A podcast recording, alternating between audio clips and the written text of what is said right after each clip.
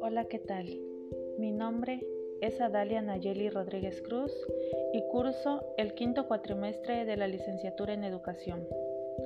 Hoy hablaremos acerca de los recursos tecnológicos de aprendizaje.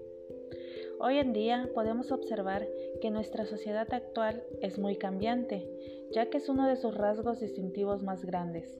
La tecnología se ha desarrollado en gran medida y ha permitido la creación y elaboración de dispositivos digitales, los cuales han originado nuevas formas de acceder a la información y nuevas formas de comunicación, rápidas y sencillas. Según Cacheiro, dice que las TICs son aquellas tecnologías que permiten la transmisión de información en cualquier momento y en cualquier lugar. Su desarrollo ha hecho que muchos servicios se optimicen, como el comercio electrónico, la banca en línea, entre otros muchos. Por esta razón, las TIC se han abierto camino en la educación, ocasionando cambios en diversos de sus elementos.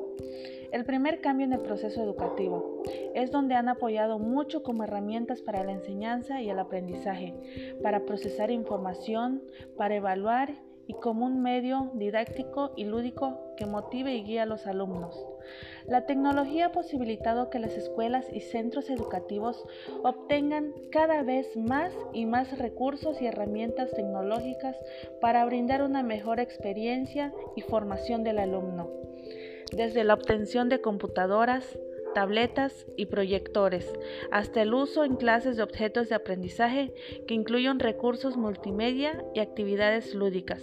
Son algunos ejemplos de cambios a partir de la inclusión tecnológica.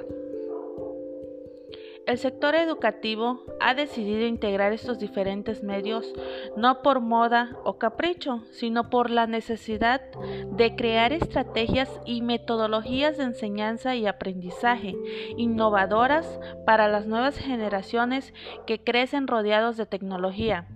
Primeramente, se analizará la importancia de la tecnología y los medios de comunicación, así como su relación con la educación, para después revisar lo que es la radio y sus contribuciones en el ámbito educativo, la prensa, la televisión y por último las principales redes sociales y sus posibilidades de uso en el aula.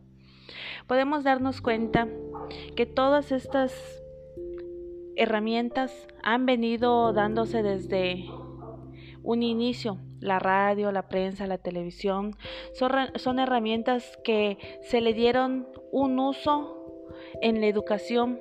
No eran destinadas para, para la educación, sin embargo, se les pudo dar este uso en la participación de la educación. De igualmente, existen herramientas de comunicación web que son aplicadas al aprendizaje. Por ejemplo, el correo electrónico, la mensajería instantánea, el WhatsApp, foros de discusión, transmisiones en vivo. Todo esto ayuda a que podamos crear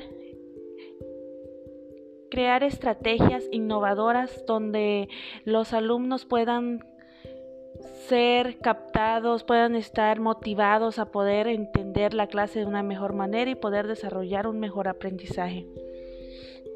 De igual manera se encuentran los foros de, los foros de discusión, los streaming, Facebook Live y Twitch. Igual encontramos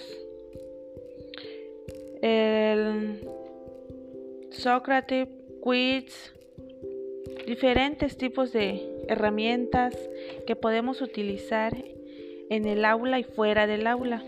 Como futuro docente, elijo poder estar al día, a la vanguardia, utilizando estas herramientas tecnológicas para así tener una mejor preparación profesional y que mis alumnos puedan desarrollar competencias, habilidades tecnológicas que le van a ayudar en su diario vivir.